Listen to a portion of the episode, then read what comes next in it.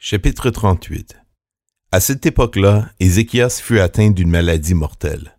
Le prophète Isaïe, fils d'Amoz, vint le trouver et lui annonça Voici ce que dit l'Éternel.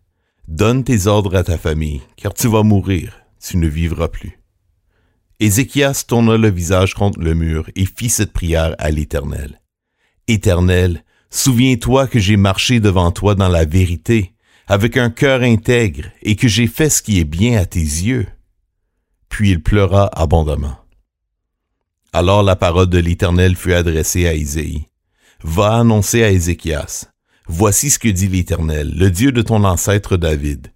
J'ai entendu ta prière, j'ai vu tes larmes. J'ajoute quinze années à ta vie. Je te délivrerai, de même que cette ville du roi d'Assyrie. Je protégerai cette ville. Voici pour toi de la part de l'Éternel le signe qu'il accomplira la parole qu'il a prononcée. Je vais faire reculer l'ombre des marches qui est descendue sur l'escalier d'Akaz, et ce grâce au soleil. Je vais la faire reculer de dix marches. Et le soleil recula de dix marches sur l'escalier où il était déjà descendu. Poème d'Ézéchias, le roi de Juda, sur sa maladie et son rétablissement.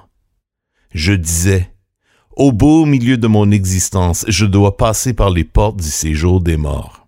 Je suis privé du reste de mes années. Je disais, je ne verrai plus l'Éternel, l'Éternel sur la terre des vivants. Je ne pourrai plus regarder aucun homme en compagnie des habitants du monde. Mon habitation était enlevée et transportée loin de moi comme une tente de berger. Pareil à un tisserand, j'arrivais au bout du rouleau de ma vie il m'arrachait à la chaîne de tissage. Avant la nuit, tu en aurais fini avec moi.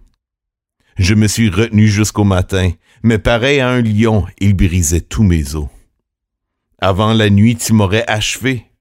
Je poussais des petits cris, telle une hirondelle en train de voltiger. Je gémissais comme une colombe. Mes yeux se levaient, épuisés, vers le ciel. Seigneur, je suis accablé porte-toi garant pour moi. Que dire? Il m'a parlé, et c'est lui-même qui a agi. Je marcherai humblement jusqu'au terme de mes années, à cause de l'amertume dont j'ai fait preuve.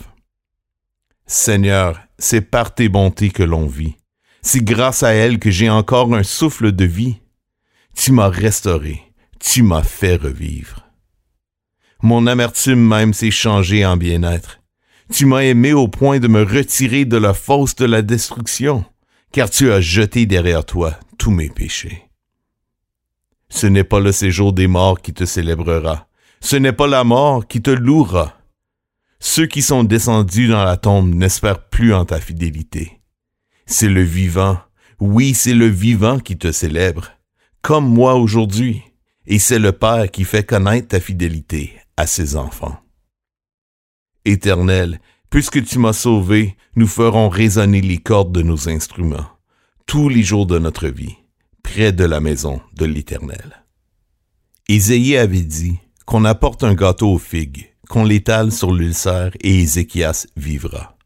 Quant à Ézéchias, il avait dit, Quel est le signe que je pourrai monter à la maison de l'Éternel?